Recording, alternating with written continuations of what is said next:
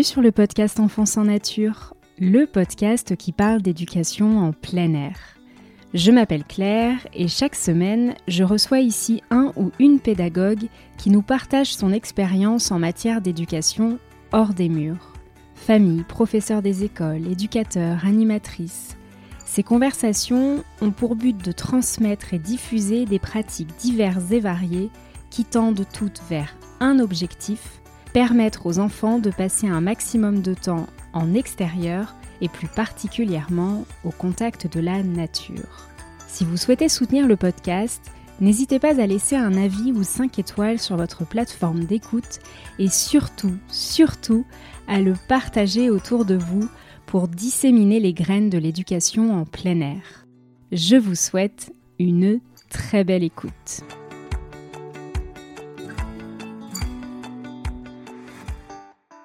Aujourd'hui, je vous propose un échange avec Pierre, animateur nature depuis 15 ans dans la vallée du Haut-Allier.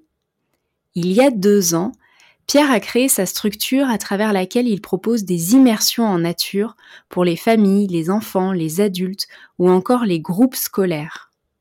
Porté par sa passion pour les sciences naturelles, il s'est donné pour mission de sensibiliser petits et grands au monde qui nous entoure afin d'ouvrir les cœurs aux merveilles qu'offre la nature. Avec Pierre, nous avons parlé de l'importance d'accepter sa part de sensibilité pour se connecter au vivant, de la question du genre dans le rapport à la nature, et je dois d'ailleurs avouer que ça m'a vraiment donné envie de creuser le sujet. Nous avons également parlé de la différence entre le savoir et la connaissance dans la compréhension du vivant. Des outils aussi à disposition du pédagogue pour susciter l'émerveillement des adultes et des enfants. Enfin, Initié depuis quelque temps à l'éco-psychologie, Pierre a pris le temps de nous présenter ce domaine. J'espère que cet épisode vous plaira et je vous laisse le découvrir sans plus attendre. Salut Pierre Bonjour Claire Je suis très contente de t'accueillir aujourd'hui sur le podcast, euh, d'autant que tu es la première voix masculine. Eh ben, plaisir partagé. Je vais essayer euh, d'honorer mon rang du masculin sensible pour ça alors. Pour commencer, Pierre, est-ce que tu peux nous dire à quel endroit tu te situes et ce que tu fais dans la vie? Ouais, alors euh, je suis animateur nature et euh, enfin animateur nature, je dis je dis ça comme ça, mais euh, je crois que je sais toujours pas vraiment comment s'appelle ou se définit mon métier quoi. Ça revient à la question de quand j'étais petit sur qu'est-ce que tu veux faire quand tu seras grand et, et je crois d'ailleurs, moi, quand j'étais petit, qu'il n'existait pas ce métier. C'est pour ça que je pas répondre. Parce que bon, j'ai 37 ans, je suis né en 86. Et euh, animateur ou animatrice nature, euh, mais je l'avais jamais entendu ou j'en avais jamais rencontré. Donc, euh, enfin, c'est venu comme ça en premier dans mon parcours. Alors du coup, j'ai gardé l'appellation. Mais, euh, en fait je pourrais y mettre plus de poésie, plus de pédagogie, plus de, de, de nature ou de ou d'humain dedans. Enfin, tu vois, dans par exemple dans ma signature mail, je change, je change mon mon statut ou ou mon job ou mon blason quoi. Je me dis bon alors attends, euh, pour cette personne là, je peux être euh, je peux être dompteur de tétard ou alors pour celle-ci, je peux être euh, animateur nature. Enfin bref du coup, je change, mais on va dire animateur nature. Hein, je crois que c'est c'est quand même bien. Volet sensibilisation et pédagogie, ça me plaît quoi. Voilà pour ce que je fais. Et t'habites où? Eh, j'habite au cœur de l'Auvergne, euh, dans le département de la Haute-Loire, dans la vallée du Haut-Allier. Alors, euh, l'Allier, c'est une grande rivière qui traverse une bonne partie de l'Auvergne, qui va du sud vers le nord et qui se jette dans l'océan Atlantique. Enfin, qui rejoint la Loire et la Loire se jette dans l'océan Atlantique. Euh, donc on a deux rivières jumelles chez nous, la Loire, l'Allier, qui se retrouvent toutes les deux à Nevers.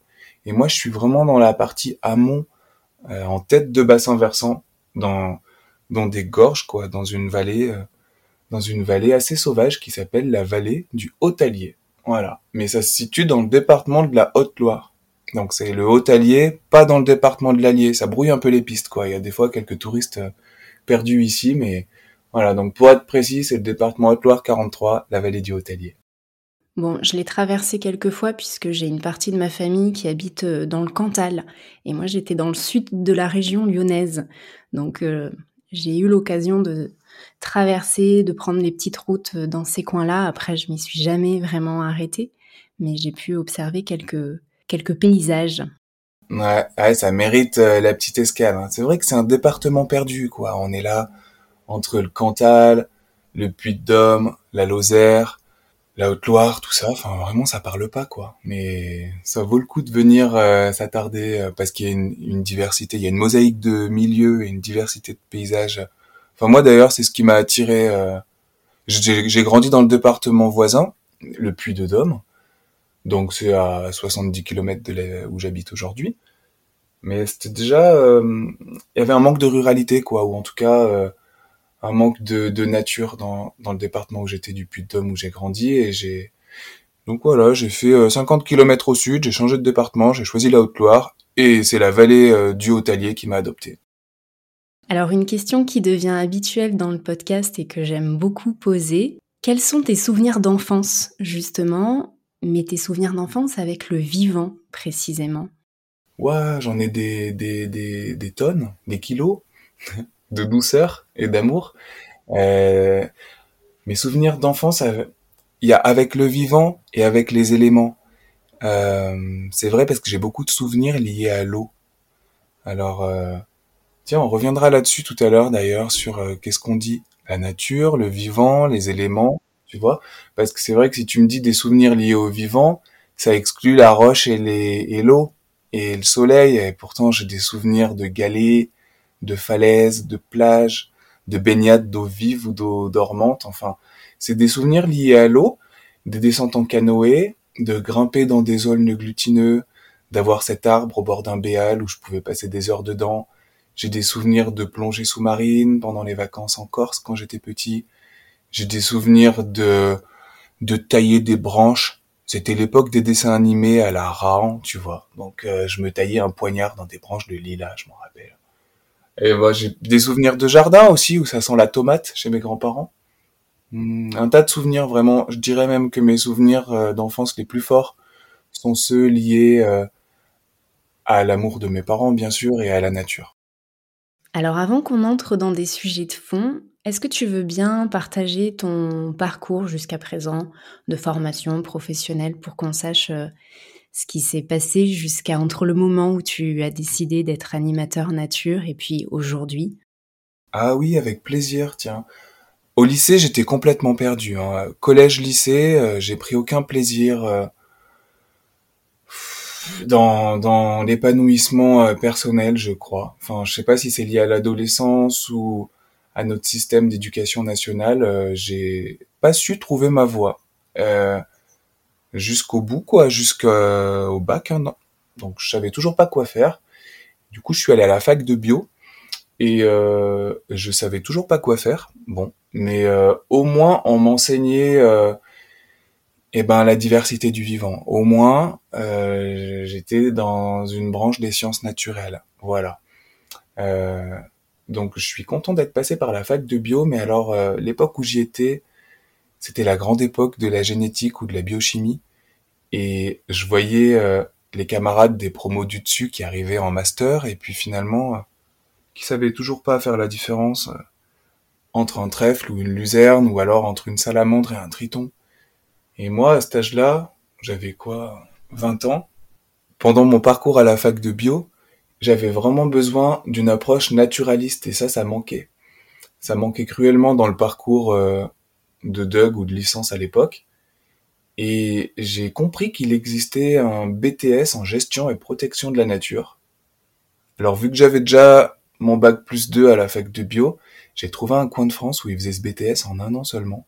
C'est-à-dire qu'il n'y avait plus le français, les maths et compagnie, on était vraiment sur les matières précises de gestion et protection de la nature. Et je suis parti euh, à Morlaix en Bretagne pour euh, faire une année de BTS et là, bah, ça a été la la révélation. Euh. Enfin, quand je suis arrivé là-bas, je crois que ouais, j'en étais pas encore dans une approche approfondie. Je pensais que tous les oiseaux noirs étaient des corbeaux. Euh, je faisais peut-être pas la différence entre les grenouilles brunes et les grenouilles vertes. Enfin, j'ai voilà, euh, la piste dit mammifère, ça me parlait pas non plus. Et pendant un an, on m'a orienté vers des réseaux, on m'a accompagné sur le terrain, on nous a et ben dévoiler les les secrets des guides naturalistes et puis les premiers livres, euh, investir dans du matériel de terrain. Enfin pour moi voilà, ça a été la la révélation.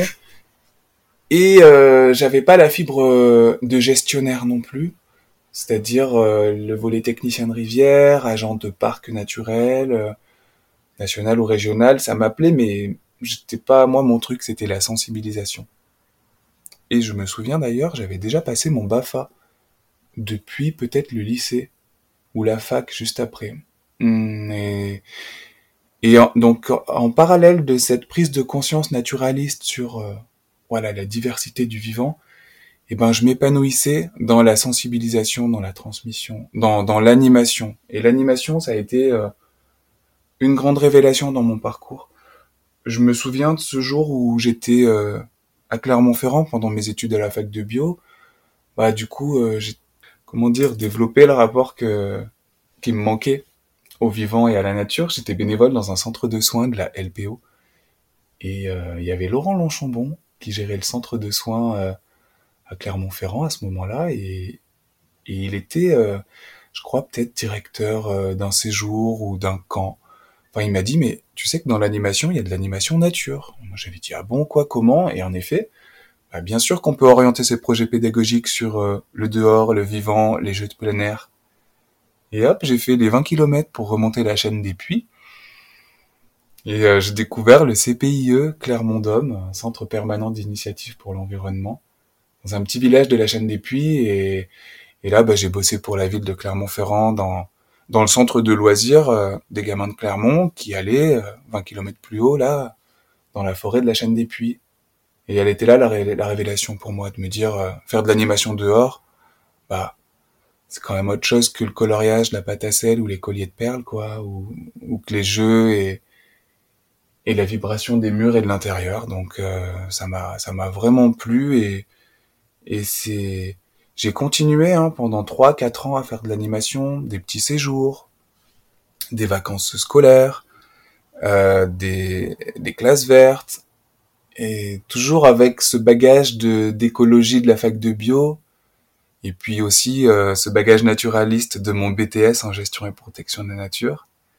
Et puis la cerise sur le gâteau, en parallèle de cette passion pour la nature et de l'animation, c'est que j'ai découvert qu'il existait une formation de jeunesse et sport qui s'appelle un...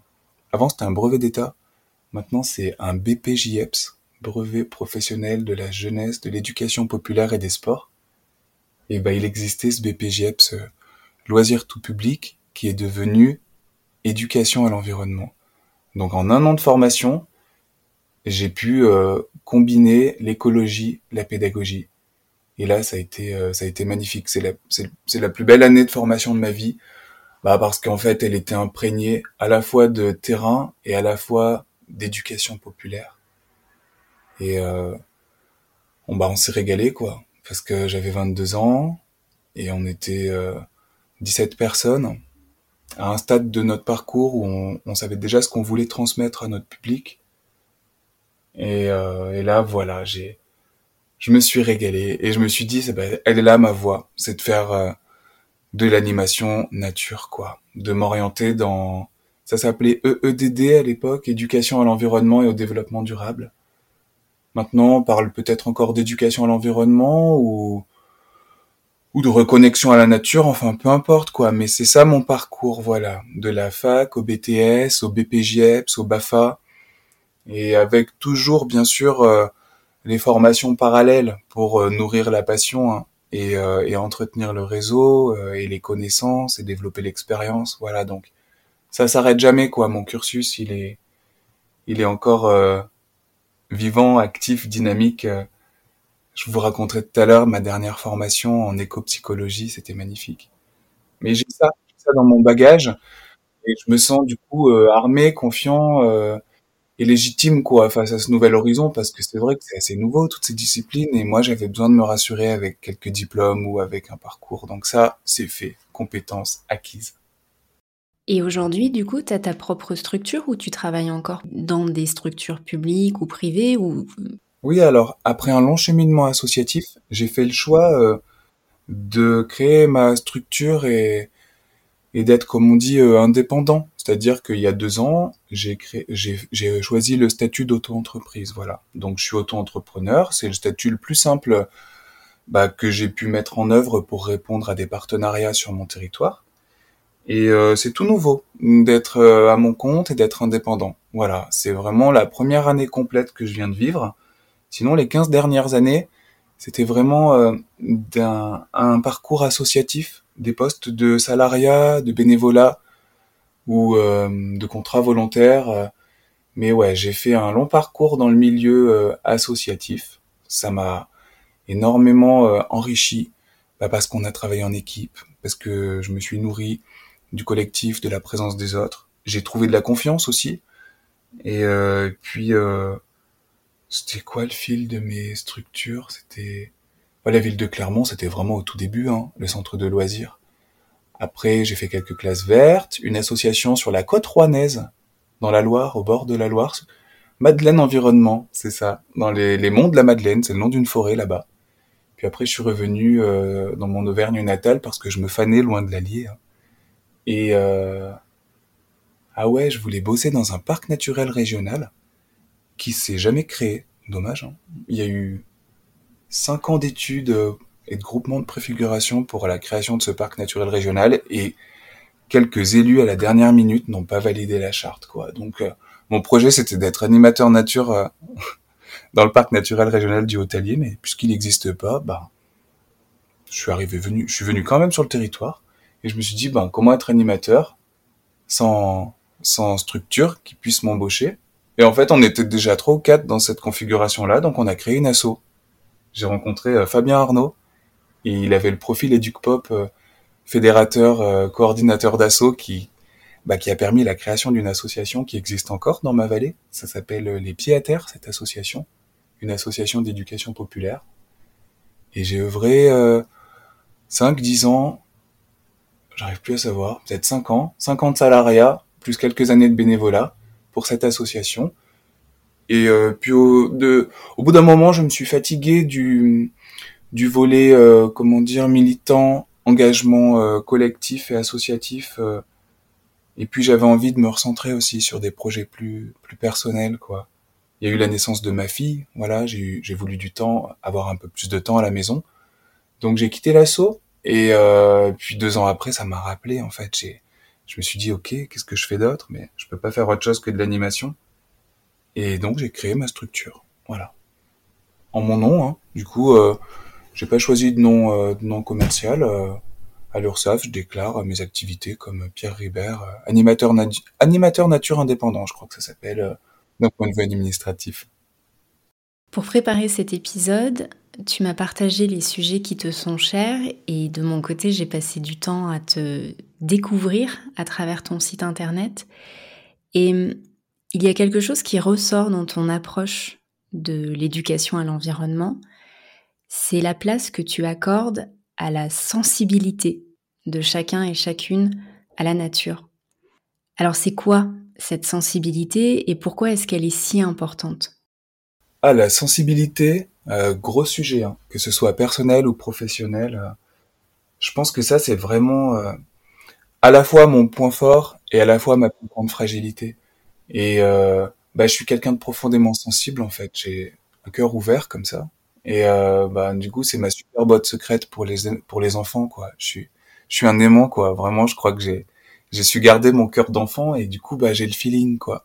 Ça passe direct, quoi. J'ai beau être grand, barbu, je leur fais pas peur. J'arrive à, j'arrive à, à me débrouiller dans une crèche, tu vois. Et donc, il y ce volet sensibilité euh, humaine. Euh, je suis quelqu'un de sensible. Ça, déjà, c'est pas toujours facile à assumer pour moi euh, dans ma place de masculin. Et parlons-en, s'il te plaît. Euh, parce que dans ce milieu-là de l'éducation, dans ce milieu-là de la petite enfance, de la pédagogie, de de la de la relation euh, aux, aux, autres et au monde, c'est bien c'est bien rare de croiser des bonhommes quoi. Enfin alors heureusement il y en a, mais mais c'est en tout cas c'est nouveau, voilà. Oui, et c'est d'ailleurs pour ça que j'ai autant de mal à trouver des invités qui ont envie de venir parler de, de, de la place qu'occupe la nature euh, dans leur cœur, dans leur vie. et l'éducation de manière générale. C'est principalement les femmes qui en parlent. Je sais pas, franchement, en termes de statistiques, s'il y a plus d'hommes que de femmes, euh, si c'est juste les voix qui s'expriment différemment. Cette sensibilité, elle est, euh, elle est genrée. D'ailleurs, est-ce que c'est une question qu'on peut, peut soulever? Tu parles de la sensibilité des enfants. Est-ce que chaque être humain a une sensibilité en lui? Et oui. Alors, c'est cette thématique du genre. Je pense que il est, elle est là la clé. Euh, c'est pour ça qu'il n'y a pas beaucoup d'hommes non plus dans cette voie de l'éducation, parce que je pense que c'est nouveau dans le cœur des hommes d'accepter cette sensibilité, de l'exprimer et euh, et ben de, de l'offrir au monde parce que moi je suis des générations 1986 et encore j'ai malgré toute l'ouverture et l'amour de mes parents j'ai reçu quand même une éducation euh, genrée d'un point de vue socio-culturel. Enfin tu vois euh, bah c'est un petit gars un petit garçon bah ouais ok d'accord tu pleures pas t'inquiète ça va aller euh, et, et j'ai encore vachement de mal moi aujourd'hui dans ma position eh ben, d'homme masculin de d'accepter cette sensibilité quoi. C'est-à-dire qu'il y a encore des clichés des archétypes euh, du, du masculin et moi j'ai du mal de de rétablir cet équilibre euh, du yin et du yang à l'intérieur et parce qu'il y a il y a cette sensibilité euh, qui est féminine en fait je crois et féminine hein, d'un point de vue comment dire cliché ou acceptation sociale mais elle est quand même dans le cœur des hommes en fait je crois vraiment en cette polarité, moi, où on a une part de masculinité, une part de féminité, et que si on veut être en paix dans notre relation au vivant, il faut rétablir et, et aligner ces polarités-là, quoi. Et, euh, et, bah, dans le cœur des hommes, euh, il y a encore de la marge hein, pour accepter le, le volet euh, yin, comment recevoir, être à l'écoute, comment, mais comment euh, assumer sa part de sensibilité. Donc heureusement, euh, ça se fait bah, parce que tu vois, il y a eu euh, une énorme marge d'évolution là les, les dernières décennies en termes d'éducation. Donc ben évidemment qu'il y a des hommes maintenant euh, qui assument leur sensibilité dans leur boulot et heureusement qu'il y a des femmes qui arrivent brillamment dans des parcours de gestion de la biodiversité, dans des postes plutôt masculins de base et qui et qui là qui sont là sur des des chantiers de de gestion de la biodiversité. Enfin, tu vois, donc il y a ça s'équilibre, mais doucement quoi. C'est pas encore, euh, c'est pas encore euh, profondément accepté, euh, en tout cas dans les les politiques ou ou les cultures actuelles, de se dire les les femmes peuvent avoir ce pouvoir d'action et les hommes peuvent se complaire dans cette sensibilité là aussi quoi. Donc c'est nouveau pour moi et j'essaye de le gérer comme je peux, mais je peux pas faire autrement que de l'affirmer. C'est-à-dire que j'ai beau essayer d'autres boulots, d'autres approches de la nature et du vivant, je, reste quelqu'un de sensible et, c'est la meilleure corde à mon arc en fait pour, pour faire de l'animation et pour sensibiliser. Je rebondis parce que c'est marrant qu'on en parle aujourd'hui. Hier, je me, je me, suis fait une remarque. Quand, pendant les trois heures d'atelier dans les bois, il y avait des enfants qui étaient âgés de 3 à 10 ans et le groupe était euh, parfaitement mixte. Il y avait autant de garçons que de filles. Et en les observant, je me suis dit, tiens, c'est marrant. J'avais jamais, euh, je m'étais jamais fait cette remarque. Mais c'est marrant, mais pendant les ateliers, il y a vraiment le genre n'existe plus dans les activités, dans les centres d'intérêt. Il y avait autant de filles qui ont pris les vrilles pour aller faire des trous, que de garçons qui sont allés jouer à la cuisine, à faire des soupes. Et hum, dans un environnement naturel, le genre, il n'existe plus. Euh, en tout cas, il est, il n'est pas stéréotypé comme on peut le faire, comme il peut être présent quand on est en intérieur, qui a des jouets, tout ça. Et c'est marrant qu'on en parle aujourd'hui parce que ça m'a frappé hier en voyant justement ce groupe parfaitement mixte ils jouaient tous avec des âges différents. Cette question du genre, il n'en était pas question. Ça, se ressentait dans leur manière de vivre le moment et c'est peut-être une des clés aussi pour que les choses euh, changent profondément à l'intérieur, dans le cœur des gens. Ah oui, j'en suis sûr. J'en suis sûr que c'est une des clés.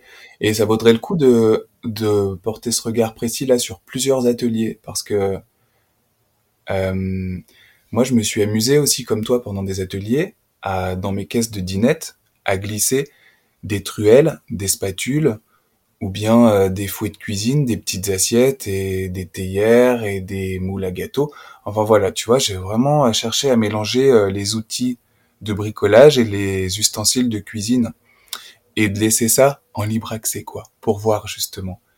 Et, euh, et je me suis fait la réflexion. Attends, c'était à quel âge? Je me souviens, c'était sur un, une journée d'anniversaire euh, en plein air comme ça où il y avait toute la patouille, la popote, la dinette accessible.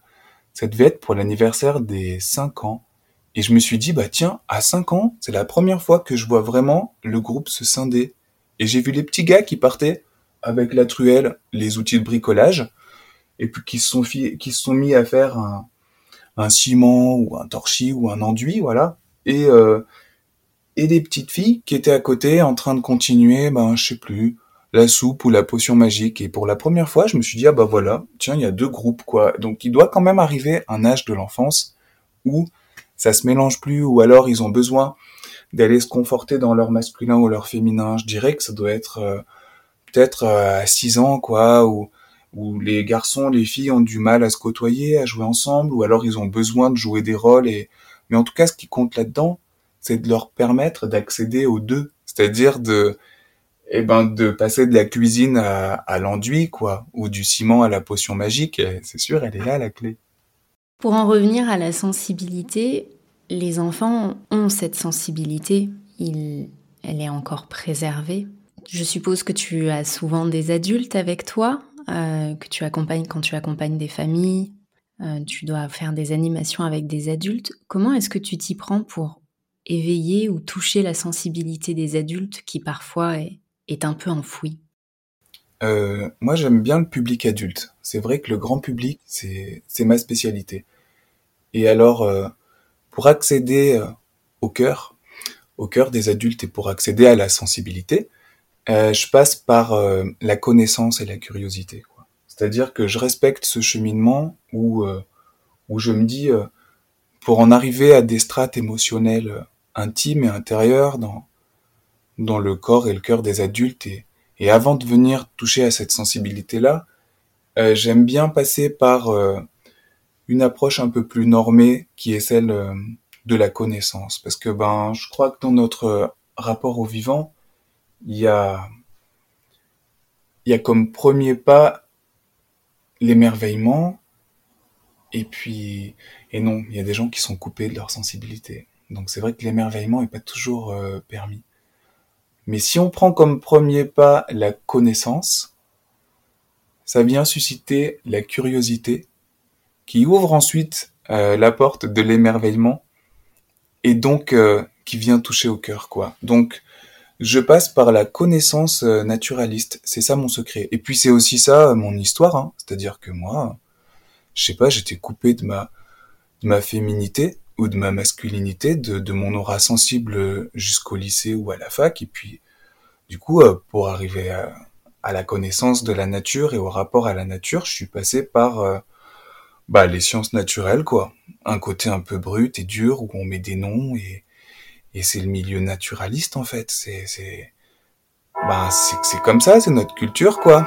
On vit pas dans dans un dans un pays euh, où la nature, elle est présentée sous cette facette de l'animisme.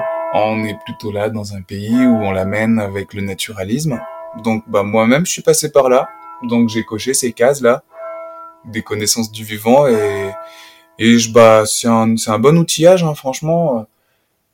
Trouve c'est très intéressant de connaître la nature pour sensibiliser. Donc, je mets la connaissance en avant. Et d'ailleurs, souvent, les personnes qui font la démarche de s'inscrire à un événement en nature, que ce soit un atelier, une animation, euh, viennent chercher en partie, en grande partie, un contenu naturaliste. Elles ont envie d'apprendre à reconnaître le chant des oiseaux, reconnaître les plantes pour les cueillir. C'est un public qui est varié, avec euh, des connaissances au départ qui ne sont pas les mêmes. Comment est-ce que tu t'y prends pour adapter euh, ton approche pour adapter un contenu naturaliste? Ben, Pour adapter le contenu naturaliste, moi déjà, je définis les attentes du public ou du territoire. C'est-à-dire que hier au resto, tu vois, le mec à la table d'à côté, il disait waouh, regarde un peu ce grillon, et c'était une sauterelle. C'était une éphipigère, celle qui a l'abdomen rayé, elle avait l'ovopositeur derrière comme ça, bien en épée. Et du coup, il n'en démordait pas que c'était un grillon. Et, euh, je lui dis, bah tu sais, il y a un truc simple en fait, c'est que les sauterelles, elles ont des antennes qui font la taille de leur corps, et les criquets, ils ont des antennes qui font la taille de leur tête. Et puis les grillons, ils ont plutôt euh, un axe aplati, quoi. Bon, mais ils font tous partie de la famille des orthoptères, donc en un sens euh, normal qu'on puisse les confondre. Et puis paf, quoi. Juste en disant ça, bah t'inquiète, il a compris, quoi. Il s'est dit ah bah ouais, c'est une sauterelle. Et euh, et donc voilà, bah je m'adapte. c'est c'est même pas en, animation, hein, tu vois, c'est la vie de tous les jours. On était à la terrasse d'un resto. mon beau-frère la semaine dernière qui me demande mais tiens, je vois des chevreuils, ça, ça, sert à quoi un chevreuil dans la nature? Alors du coup, tu sais, j'en viens à la prédation, la relation proie-prédateur, les phénomènes de lisière, et puis la présence des herbivores qui, sur le fonctionnement d'une série végétale, permettent d'entretenir des milieux ouverts. Et, bref, c'est, bah, je passe par là, quoi. Je passe par euh, quelles sont quelles sont les questions et ou quels sont les, les points phares en fait de de la nature autour de nous? Qu'est-ce qui dans notre environnement proche nous interpelle ou nous interroge? Et ensuite, je capte mon public euh, comme ça. Et est-ce que c'est nécessaire d'avoir des connaissances naturalistes pour être euh, relié au vivant? Je pense que pour se relier au vivant, les connaissances naturalistes, elles viennent de fait, quoi. Parce que si on veut se, se connecter au vivant, bon, ben, on a besoin de le vivre, de le comprendre, de l'observer, de s'imprégner. Et euh, et alors, euh, bah, quand on se met dans la nature, c'est sûr qu'il y a une connaissance qui, qui s'établit. D'ailleurs, il est beau ce mot, une connaissance. Euh, une connaissance, c'est comme naître ensemble. Et euh, bah, l'étymologie, euh, c'est, ça me parle vraiment, quoi. J'ai D'ailleurs, tiens, connaissance, on peut s'attarder sur cette euh, sur cette dimension-là. Euh, j'ai retrouvé l'étymologie du mot nature, parce que je me suis dit tiens, au fait, parce qu'il faut que je parle de vivant, de nature, d'éléments, de... Et je me suis dit, attends, ça veut dire quoi déjà le mot nature? Et j'ai retrouvé, ça explique, par sa racine latine du verbe nasci, N-A-S-C-I, le mot nature désigne ce qui n'en finit pas de naître et renaître. Et dans cette connaissance, eh ben, il y a, il y a la naître avec la nature, quoi. Et, et la connaissance, je la vois, moi, comme le fruit de l'expérience. On est d'accord, hein? Parce qu'il y a une différence entre savoir et connaissance. On pourra, on pourra détailler ça tout à l'heure si tu veux. Mais vraiment, bah, du coup, cette connaissance, évidemment, qu'elle est, euh, qu'elle est nécessaire. Puisqu'elle naît en nous, elle naît de la nature, elle vient en nous par l'expérience du vivant et par l'expérience de nature qu'on a et qu'on vit. Donc elle vient à nous quoi qu'il arrive. Et et de l'avoir comme point de départ, moi, je trouve que c'est une bonne corde à mon arc. Donc voilà, je garde la connaissance comme point de départ. Alors du coup, quelle est la différence entre le savoir et la connaissance? Eh ben voilà, super question. Et je crois que moi, je m'étais pas posé cette question avant l'année dernière euh, en formation. Je, ressors justement un, un carnet d'animation là où et ben où j'ai pris toutes mes notes d'une formation en éco-psychologie. Alors, euh, on s'est retrouvé dans le Cantal euh, avec l'association Moment Nature qui a fait venir Hervé Brugnot. Alors Hervé Brugnot, euh, c'est mon héros, c'est c'est mon mentor du moment. Et euh, il est venu, il est venu amener euh, l'éco-psychologie là au, au, cœur de nos pratiques. On détaillera tout à l'heure si tu veux ce que c'est que ce courant de l'éco-psychologie, mais là je veux juste zoomer sur le point savoir et connaissance. Je retrouve des notes là prises rapidement. Et euh, donc j'ai écrit, sûrement que c'est Hervé Brugnot qui venait de le dire, l'information, le savoir ne change pas les gens. La connaissance, oui, car c'est une expérience qui passe par le corps. Et il faisait référence ensuite à, à Louis Espinassou, qui, euh, qui dans, bah dans, dans sa pratique éducative, lui, euh, parle du, du psychocorporel, voilà. Donc bon, je, je, te, je dis pas la suite, mais ah si, je peux lire la suite. Attends, j'ai un paragraphe magnifique. Justement, à, l'issue de cette matinée de formation, je, je vois que j'ai fait une note de synthèse. Eh ben, c'était toujours sur cette euh, notion de savoir et de connaissance, et ça rejoignait aussi le rapport à la nature en, tant qu'objet ou en tant que sujet. Et, euh, et je me suis mis un petit cœur sur mon carnet de terrain avec écrit nature égale subjectif. Passer de l'objet au sujet. Et alors je lis. Ce passage de l'objet au sujet, de l'objectif au subjectif, semble primordial. La nature devient sujet, on crée un lien. Nous sommes des êtres de relation avant d'être des êtres d'information. L'information, le savoir ne nous fait pas grandir ni évoluer. La connaissance, oui, car c'est le fruit de l'expérience. L'expérience passe par le corps, c'est un acte psychocorporel.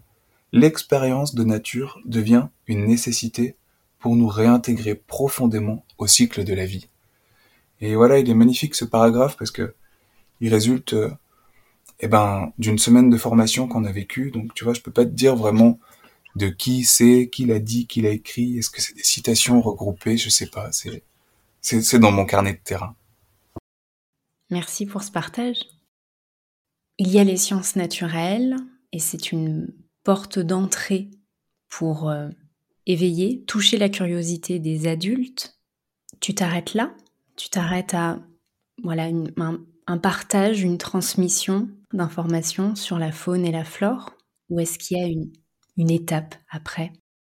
Parfois, je m'arrête là. Tout dépend en fait de, de où veut aller euh, le public ou l'adulte euh, ou l'enfant en face de moi, quoi. Des fois, si c'est juste une conversation en quelques minutes, bah, il y a le partage de, de connaissances, d'expériences ou de savoir qui va informer. Bon. Et puis parfois, il y a, il y a cette ouverture dans le cœur et dans le regard. Il y a cet intérêt dans la, dans la relation.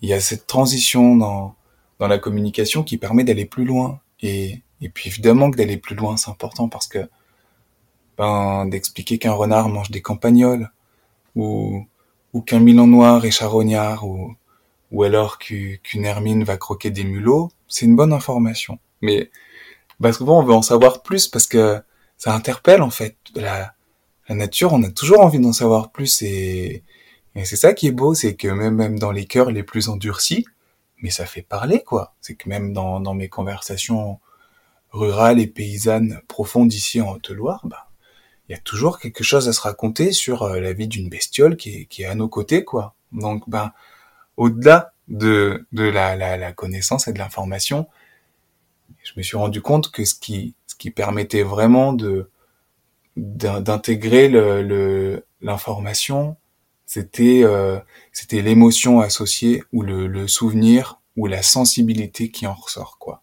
Euh, bah notamment chez les enfants. Voilà, c'est-à-dire que les enfants, tu peux leur dire 15 fois que un jeune saumon, ça mange du plancton, bah, ça, bah, tant qu'il n'y a pas eu euh, une émotion, un souvenir, une expérience de nature ou une histoire associée, l'information elle reste pas quoi. Donc ben ça ça marche aussi chez les adultes.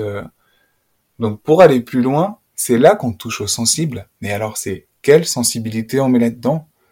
Ben moi j'y mets déjà une sensibilité naturaliste, c'est-à-dire que je raconte des histoires d'animaux. Ça ça touche quoi. Ça, ça touche et c'est déjà extérieur. On n'en vient pas à, l'intimité de la nature humaine quoi. On n'en vient pas vraiment aux émotions et à cette intériorité qui peut bousculer. Donc des belles histoires nature, ça, ça fait toujours du bien.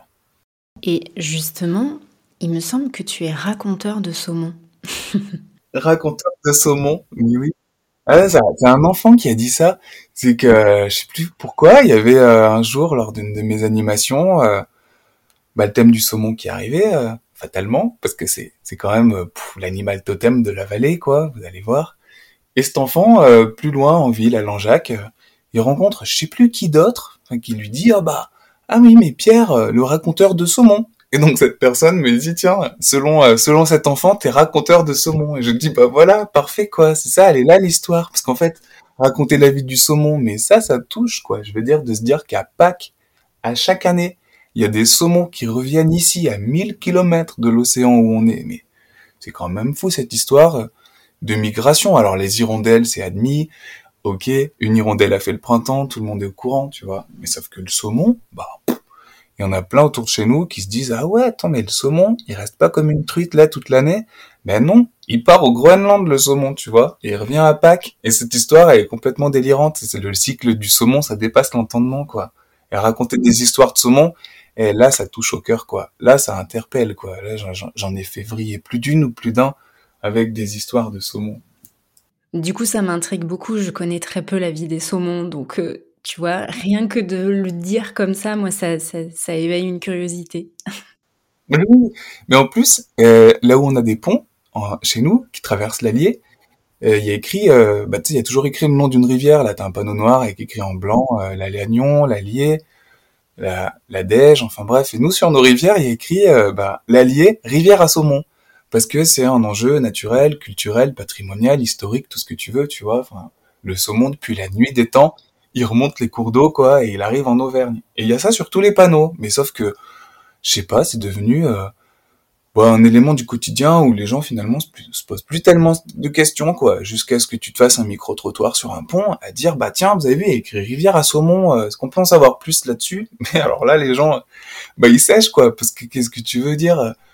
Ah ouais, le saumon, attends, tu veux dire le saumon fumé? Non, le saumon. en fait, les... je me suis rendu compte que les gens étaient déconnectés aussi de la nature et de cet animal-là.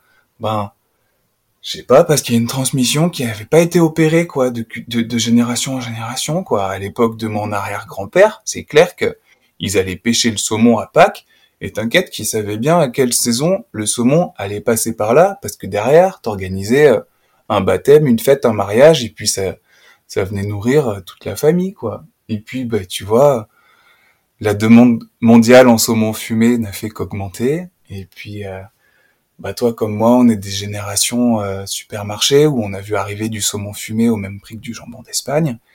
Et finalement, bah, les gens ont vu le saumon se banaliser en termes de consommation d'aliments, je veux dire par là. Et, puis, ben, Aujourd'hui, le saumon de, de, l'océan ou de nos cours d'eau, parce qu'il revient, il fait les deux, il va dans l'océan et en eau douce, bah il représente plus grand chose, quoi.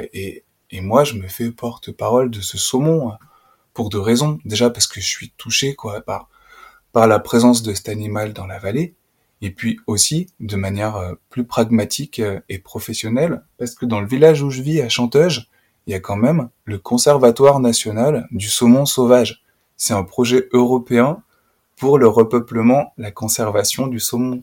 Et il leur fallait un pédagogue dans l'équipe. J'ai dit, bah, banco, j'arrive. Je vais, je vais vous raconter la vie du saumon, moi. Et cette année, j'ai accueilli 1300 personnes pour raconter la vie du saumon. Waouh. Et alors, t'as as vu des yeux ébahis? Bah ouais, elle est là toute la subtilité, quoi. C'est que les gens, des fois, ils arrivent au conservatoire. Alors, euh, tu vois, faut s'imaginer, euh, un, un, projet européen, donc quelque chose d'assez froid, politiquement, on comprend rien. Et puis même le bâtiment lui-même, c'est comme une pisciculture géante, quoi, avec des panneaux photovoltaïques sur le toit, un truc, bah, les gens, ils savent pas ce que c'est, ils savent pas où ils mettent les pieds. Il y en a qui poussent la porte, qui viennent dire, ah, bah, tiens, j'achèterais bien du saumon fumé. Alors là, on leur explique, bah, en fait, non, euh, c'est-à-dire, si le saumon, bah, il y en a presque plus, euh, il a du mal à remonter le, le fleuve, la Loire, il a du mal à trouver aussi les affluents sur l'Allier, donc on est là pour, euh, eh ben, pour relâcher des alevins dans les rivières, pour faire en sorte que le saumon, que les populations de saumon euh, reprennent un petit peu de l'élan et, et ben, pour leur faciliter la vie. Et, euh, et derrière, il y a une visite guidée d'une heure et demie. Et donc moi, je j'entraîne mon public sur un, bah, sur un parcours qui va de salle en salle. On traverse toutes les unités du bâtiment, on fait le tour dehors à la rivière, et puis là, tout doucement, on pose les, les éléments de compréhension quoi sur euh, d'accord qu'est-ce qu'on mange qu'est-ce que c'est le saumon? Comment il vit le cycle de vie? Les enjeux de gestion? Et puis euh, on en arrive à, des affaires écologiques et géopolitiques d'aujourd'hui quoi sur la vie du saumon. Et, là effectivement euh, c'est un super bon exemple de Ok, le public arrive, curiosité naturaliste, allez, c'est ça le saumon, on donne des éléments de compréhension, et derrière, on peut raconter des histoires sur, euh, mais sur son rôle, quoi. C'est-à-dire, à quoi ça sert un saumon sur cette, sur cette planète? Moi, vraiment, quoi. quelles interactions il y a euh, dans cet écosystème avec les autres êtres vivants, quoi. Et là, on prend la mesure de, de la subtilité des, des cycles du vivant. C'est là qu'on prend la mesure de, de à quoi ça sert un saumon et, là du coup c'est clair que là on touche au cœur quoi et y a et la prise de conscience elle opère à cet instant là et tout à l'heure tu parlais euh, justement de l'émerveillement quand on aborde des sujets comme ça si peu communs finalement des choses on n'entend pas parler de la vie des saumons. Et ben c'est, un, un moyen de susciter cet, cet émerveillement. Pardon. c'est un moyen de susciter cet émerveillement. Les choses qu'on voit très couramment, ça devient, euh, on l'a plus cet émerveillement, sauf quand on l'entretient. Euh, mais euh, je sais pas, quand on voit une coccinelle, c'est mon animal totem, donc c'est en général celui qui me vient toujours. La coccinelle fait partie des quelques insectes qui ont tendance à émerveiller facilement. Mais d'autres, euh, je sais pas, une mouche, est-ce qu'on s'intéresse à la vie d'une mouche Tu vois, pas du tout. Euh, et, mais ce sera très difficile de, comment dire, un, adulte de lui-même, s'il a perdu cet émerveillement qu'il l'a peu et qui, il ne s'émerveille que de choses extraordinaires qui sortent de son quotidien, et eh ben, aborder des sujets tels que les saumons qui remontent les rivières et qu'on ne voit pas, auquel, dont on n'entend pas parler, ça, ça, ça suscite l'émerveillement. Et donc, c'est une porte d'entrée euh, incroyable.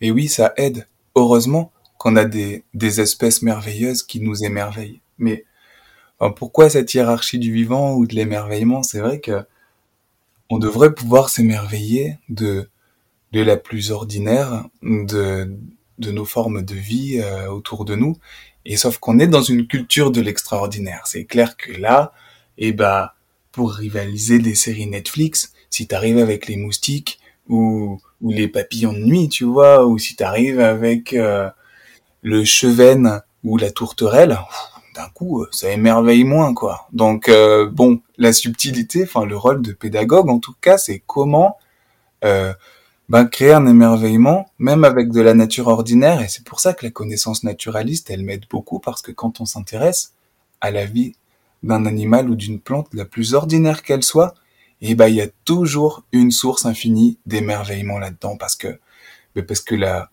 le cycle de vie, tout simplement, c'est merveilleux, quoi, et, on trouve toujours une anecdote, un récit, une petite euh, une petite euh, spécificité quoi du vivant qui va permettre de nous émerveiller. Mais je suis d'accord que ça marche pas.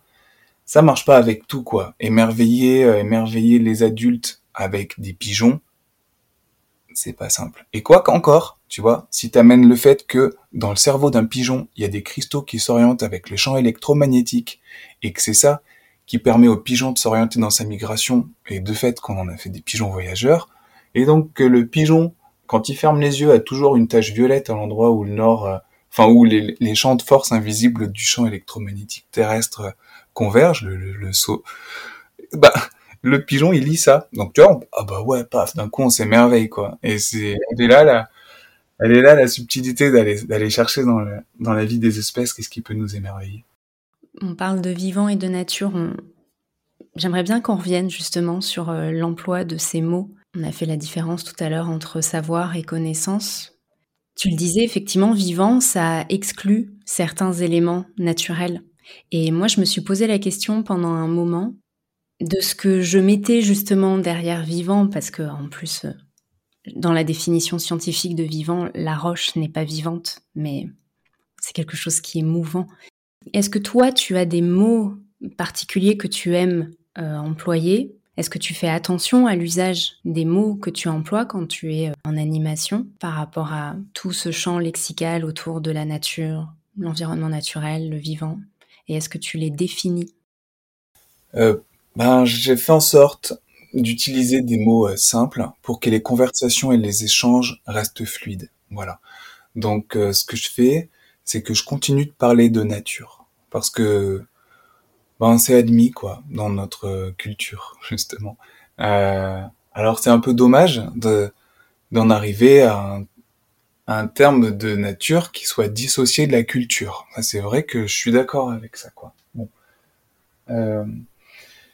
Euh, mais ben je fais avec parce que c'est des siècles.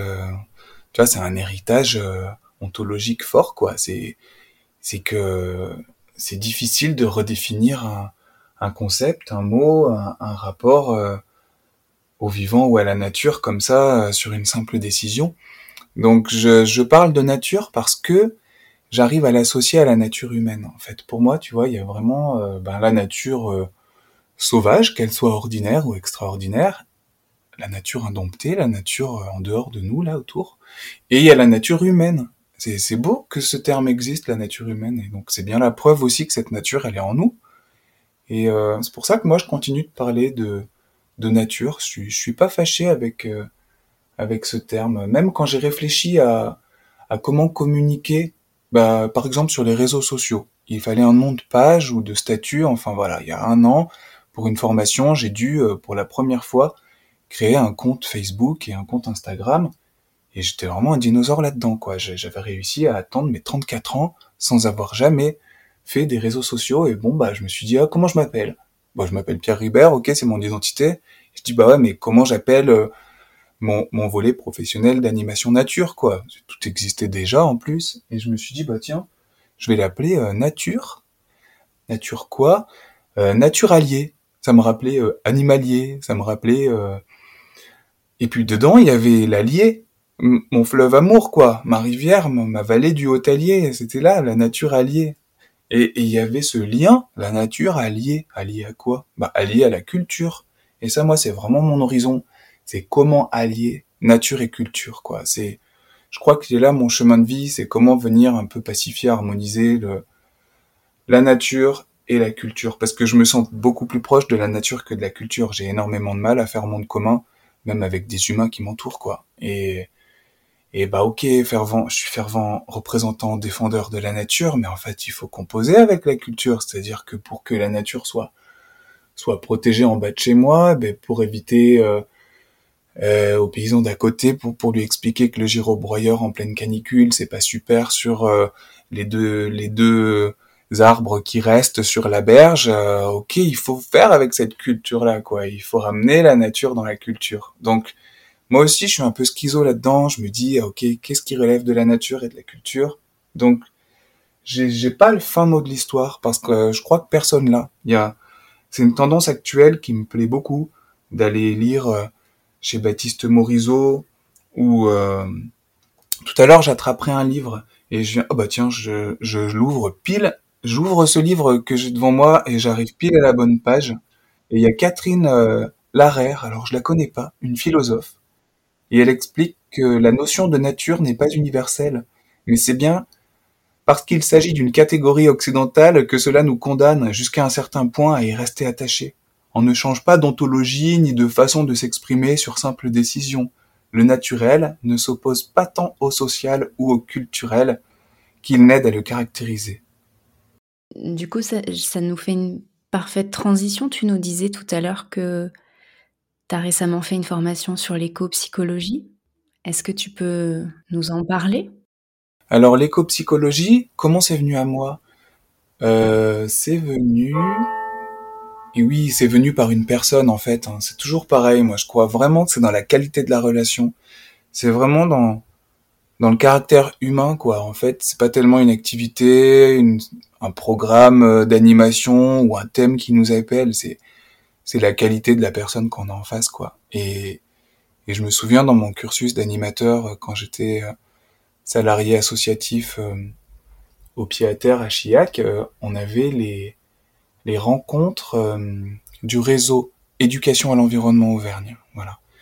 Euh, tout à l'heure, on reviendra sur tous ces réseaux et on se les mettra en lien aussi sous ce podcast, que ce soit les frênes, les graines, les réseaux EEDD, etc. Et bref, dans, dans ces réseaux d'éducateurs, de pédagogues, d'animatrices, euh, une fois par an, bah, nous, on se rencontre en Auvergne, voilà. Et il y a des thématiques, des invités, des ateliers. Et j'ai fait la connaissance d'Hervé Brugnot. Et ce qui m'a plu chez Hervé Brugnot, euh, c'est que dans son, dans sa posture euh, d'animateur nature, de, un vieux de la vieille, tu vois, faut imaginer un mec de peut-être 40, 50 ans qui a roulé sa bosse et et, euh, et aujourd'hui qui, qui touche à des sujets là qui, bah, qui moi à 30 ans m'émerveillaient complètement quoi, et qui touchait à la spiritualité. Et c'est la première fois où justement ce thème-là, cette, cette valeur profonde qui caractérise l'humanité, était amené dans la sphère pédagogique. Et la, problématique, enfin l'enjeu, c'était comment intégrer ce sens du sacré, cette spiritualité, sans aucune connotation euh, religieuse, on est d'accord, hein, mais c'est comment intégrer ce rapport euh, plus que sensible, disons, euh, spirituel à la nature, comment l'amener dans les classes, dans les projets pédagogiques, et alors Hervé Brugnot, il avait deux trois clés, deux trois astuces pour amener la spiritualité, le sacré, la sensibilité dans les programmes pédagogiques de l'éducation nationale. C'est qu'il est arrivé avec l'éco-psychologie. Et moi, je connaissais même pas il y a cinq ans, quoi. L'éco-psychologie. Je me suis dit, mais c'est quoi ce, ce terme? Moi, j'ai commencé à chercher comment les anglo-saxons ont amené ça ici. Et puis, euh, bah, qu'est-ce qu'on y met derrière, en fait? C'est, c'est quoi ce mot? Il y a, bah, l'éco-psychologie, c'est juste des pédagogues qui sont allés voir dans d'autres cultures ce qui caractérise le rapport à la nature.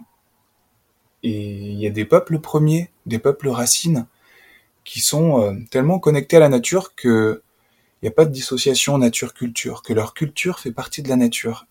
Et des pédagogues, mais pas seulement des pédagogues, toute une équipe d'anthropologues, d'aventurières, de philosophes, d'exploratrices sont allés voir ces peuples et, et ont interrogé euh, bah, ce rapport culture-nature et, et puis pour le, le mettre en œuvre et puis pour euh, vulgariser, pour euh, communiquer, ils sont arrivés avec ce concept d'éco-psychologie. Ça veut dire, euh, bah, l'éco-psychologie, c'est quels sont les liens qu'il y a entre la nature en nous, la nature humaine et la nature autour de nous, la nature extérieure. C'est comment comment restaurer, entretenir ce lien. C'est ça que, comme ça que je pourrais définir l'éco-psychologie. Et ce mot, il passe crème, quoi. Éco-psychologie, c'est quand même euh, autre chose que chamanisme ou ou rites ancestraux ou culture animiste. Enfin, je veux dire, euh, quand on doit établir un programme de cycle 1, 2 ou 3 et qu'on pose l'éco-psychologie, ça passe quoi. Mais en fait, c'est donc c'est jouer sur les mots entre entre les sciences et et la culture, euh, comment faire que cette sensibilité soit admise quoi. Et l'éco-psychologie, ça a été une bonne corde à mon arc justement pour légitimiser cette sensibilité. J'aimerais retrouver dans, dans ma lecture du soir, là, euh, j'ai ce livre sous le coude que je suis en train de lire euh, et qui définit l'éco-psychologie, justement. Alors, le, le, livre du moment s'appelle Réenchanter notre relation au vivant, éco-psychologie et éco-spiritualité, écrit par euh, Michel Maxime Heger. Bon, alors c'est vraiment, tu sais, je, lis ça le soir, j'ai un surligneur, et puis je froisse les pages, je surligne, je relis, j'intègre, j'y reviens. Si on se retrouve dans un mois, ça sera un autre livre, quoi. Mais le, passage d'hier soir m'a plu, je me suis dit, je pourrais le partager euh, avec les auditrices et les auditeurs d'aujourd'hui. Euh, il y a une définition de l'éco-psychologie, selon euh, ben Michel Maxime Heger. À travers l'union de l'écologie, de la psychologie et de la spiritualité, L'éco-psychologie et l'éco-spiritualité visent à réharmoniser en profondeur les relations entre les êtres humains, la Terre et tous les êtres qui l'habitent, dans une ouverture au mystère sacré du plus grand et de l'autre que soi. Réaliser cet objectif revient à entendre les clameurs de la Terre et les cris des pauvres, à répondre à l'appel des générations futures, mais aussi à entrer dans un mouvement infini de la vie. Fin de la citation. Alors des livres comme ça, je suis revenu de ma formation éco-psychologie avec euh, cinq références, tu vois. Le prochain, je sais pas si vous aussi, là, les auditrices et les auditeurs, vous avez euh, des livres en auto-lecture, quoi. Genre une, pile de livres dans un coin de la maison où on se dit, bah, je vais les mettre pas loin de moi, des fois que l'information, elle rentre sans que j'ai à le lire, quoi. Et en ce moment, moi, bah, sous, sur ma table de chevet, à côté de ma table de chevet, euh, j'en ai dix, quoi. Et dans, le prochain livre, il y a celui de Frederica Van Ingen. Et et alors, euh, j'ai hésité entre quatre livres, quoi. C'est pour vous dire l'autrice à quel point elle m'a inspiré, quoi. Mais j'en ai acheté deux. J'ai acheté une façon de se reconnecter à la nature et un second livre, toujours de Frederica Walingen, Sagesse d'ailleurs pour vivre aujourd'hui. Alors celui-ci, je crois que c'est la bible de l'éco-psychologie, quoi. Parce que il regroupe euh, les expériences de d'une douzaine de passeuses de nature et de passeurs de nature qui, qui viennent relater dedans ben, les, les enseignements et les expériences qu'ils ont ramenés des, de leurs explorations auprès de d'autres peuples quoi. Mais celui-ci, il est à lire. Je l'ai pas encore lu, mais je sens que déjà il infuse, il vibre. Si on se rappelle dans un mois, je crois qu'il y aura de bonnes citations à en extraire. Merci pour toutes ces références. Ça fait des, des livres à rajouter sur la pile à lire, effectivement. Euh, Pierre, ça fait un peu plus d'une heure qu'on enregistre. Est-ce qu'il y a des sujets qu'on n'a pas abordés, auxquels tu tenais vraiment? Bah, j'aimerais donner un petit conseil aux auditrices, aux auditeurs qui écouteront ce podcast, qui soient des parents, des curieuses ou curieux de nature, des animatrices ou animateurs. C'est euh, c'est vraiment euh, bah, d'aller vers la plus simple curiosité du vivant euh, au quotidien, d'essayer de de nommer euh, les animaux ou les plantes qui nous entourent et d'en savoir plus derrière ce nom, qu'est-ce qu'il y a comme comportement. Alors, moi, ce qui m'aide beaucoup, c'est euh, la hulotte ou la salamandre, des petits magazines que je reçois chez moi et qui font le point sur la vie des animaux. Euh, ce qui m'aide beaucoup, c'est le chant des oiseaux, parce que ça, c'est omniprésent. C'est-à-dire que, ben moi, je suis allé voir la LPO, hmm, j'ai rencontré deux trois fans d'ornithologie qui m'ont copié-collé des dossiers euh, de chants d'oiseaux en point MP3 que j'ai mis dans mon téléphone. Et en fait, à chaque matin, je me réveille avec un chant d'oiseau. Et c'est génial, parce que du coup, en alarme, je fais changer la sonnerie, tac, ce matin, je me suis choisi la grue. Je me suis dit, bah tiens, la grue cendrée, la grue cendrée, cette saison, elle va passer. Puis en fait, c'était trop agressif. Je me suis dit, ouais, non, je vais pas me réveiller demain avec le chant de la grue. J'ai mis le 5 le plongeur. Ouais, c'était doux, cristallin, fluide, harmonieux et ben ça, ça marche quoi. C'est-à-dire que tous les matins, à se réveiller avec un chant d'oiseau, ou alors quand un tel t'appelle avec la sonnerie du rouge-gorge ou du troglodyte, t'inquiète que tu fais vite la différence. Puis du coup, après, ça éduque l'écoute. Et là, dans la nature, on commence à affiner les sens, quoi. Donc il y a des petits, des petits éléments comme ça de curiosité qu'on peut mettre en œuvre dans son quotidien, quoi. Que ce soit des chants d'oiseaux ou de la présence d'un lézard ou d'un moineau, mais vraiment de s'interroger autour de nous qu'est-ce que ces animaux ont à nous dire, quoi? Qu'est-ce qu'il y a comme animal autour de chez nous, d'en faire une enquête, quoi, d'approfondir le sujet. Ben parce que au-delà du nom ou de la présence de l'animal et du vivant, il y a, y a cette histoire qui est que, que la nature peut nous raconter. Et pour les enfants, et même pour les adultes qu'on est, c'est, c'est une source d'émerveillement infini, quoi. On n'a jamais fini d'aller comprendre D'où viennent les chevreuils Pourquoi ils étaient plus là Est-ce qu'ils reviennent Est-ce qu'il y en aura plus Qui est son prédateur Et puis ce lézard, pourquoi il a sa place ici ou est-ce qu'il dort l'hiver Et alors cette, euh, cet insecte, bah tiens, c'est vrai que je l'ai pas vu de l'automne. Où est-ce qu'il se cache Enfin voilà. Donc moi, je, j'incite vraiment à aller, euh, à aller se approfondir ces, cette connaissance et d'aller s'inspirer des, des, autres personnes autour de nous, hein, d'aller aller vraiment fouiller dans les réseaux les associations autour de chez vous, les institutions, euh, les structures pour, euh, bah, pour créer du lien, parce que ça aussi c'est la clé. Merci Pierre pour euh, tout ce que tu nous as partagé. Mais merci, merci à toi. C'était un plaisir. Merci à toutes et à tous pour votre écoute. J'espère que cette discussion vous a plu et qu'elle éveille en vous une certaine curiosité pour l'éducation en plein air, voire même peut-être une envie de militer pour qu'elle se répande davantage. Pour en savoir plus sur mon invité du jour, je vous invite à vous rendre sur le site pédagogieduvivant.fr. Vous y trouverez toutes les infos à son sujet, ainsi que ses recommandations pour aller plus loin dans cette exploration. Si cet épisode vous a plu, n'hésitez pas à le partager autour de vous et à laisser un avis sur votre plateforme d'écoute. Cela m'aide beaucoup à développer davantage le podcast. Sur ce, je vous donne rendez-vous la semaine prochaine pour un nouvel épisode et n'oubliez pas, sortir, ça n'est que du kiff. Allez, ciao ciao, à bientôt.